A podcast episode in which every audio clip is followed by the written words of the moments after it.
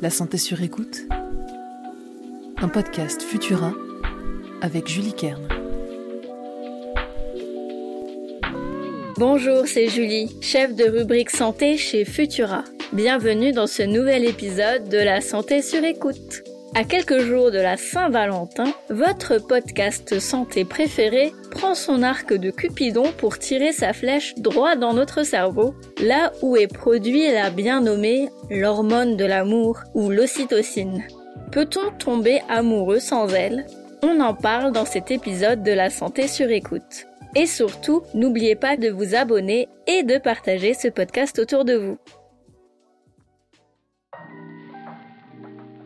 Les campagnols des prairies sont des petits rongeurs étonnants. Ces boules de poils de quelques grammes sont l'une des rares espèces de mammifères à être monogames. Monsieur et Madame Campagnol s'accouplent et passent la majorité de leur courte vie ensemble. Ils s'occupent de leur progéniture et Monsieur Campagnol défend même sa compagne face aux prédateurs.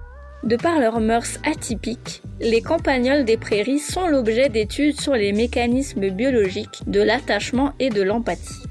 En effet, contrairement à leurs cousins des montagnes, beaucoup moins romantiques, le cerveau des campagnols des prairies est bardé de récepteurs à l'ocytocine, l'hormone de l'amour.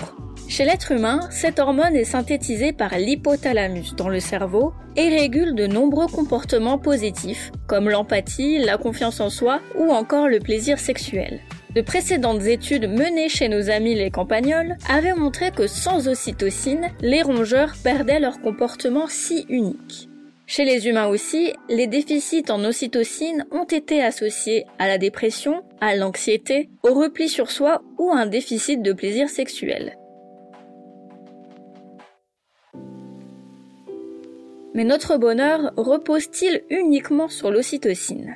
Eh bien, il semblerait que non, car une étude toute récente, également menée chez les campagnols des prairies, montre que les rongeurs sont tout de même capables de tisser des liens et de s'occuper de leur progéniture quand le gène qui code pour l'ocytocine est réprimé. Une observation qui va à l'encontre des précédentes recherches et qui suggère que les mécanismes biologiques responsables de l'attachement sont bien plus complexes. En effet, les jeunes campagnols nés sans ocytocine ont réussi à former des couples, comme leurs congénères sauvages, et les femelles ont aussi produit du lait pour leurs petits. La lactation étant un phénomène régulé par l'ocytocine, mais en plus petite quantité que les autres femelles. Voilà qu'il semble que l'ocytocine n'est pas la seule hormone responsable des relations sociales et de l'amour. Cela étant dit, les mécanismes de l'amour sans ocytocine restent un mystère. Les comportements sociaux chez les campagnols sont une question de vie ou de mort. Alors les scientifiques pensent qu'un autre mécanisme, une autre voie, peut-être celle de la vasopressine, une autre hormone, prend le relais en absence de l'ocytocine. Mais tout reste à découvrir sur cette question. Les petits campagnols ne sont finalement pas si éloignés que cela des humains. Nous aussi, nous sommes des êtres sociaux et les interactions positives avec les autres sont primordiales pour notre bien-être et notre développement, surtout durant l'enfance. Un traitement à base d'ocytocine a montré des bienfaits dans des maladies qui affectent les relations sociales, comme l'autisme, la schizophrénie ou la dépression. Ainsi, il apparaît que nous pouvons vivre sans ocytocine, mais jamais sans amour. Être un peu mielleux, c'est aussi garder sa santé sur écoute. Merci d'avoir passé ce moment avec moi. Vous trouverez les sources de cet épisode dans la description pour vous forger votre propre avis. N'oubliez pas que les informations partagées pendant cette capsule audio ne se substituent pas à un diagnostic médical émis par un médecin. Si vous avez le moindre doute concernant votre santé, n'hésitez pas à consulter un professionnel.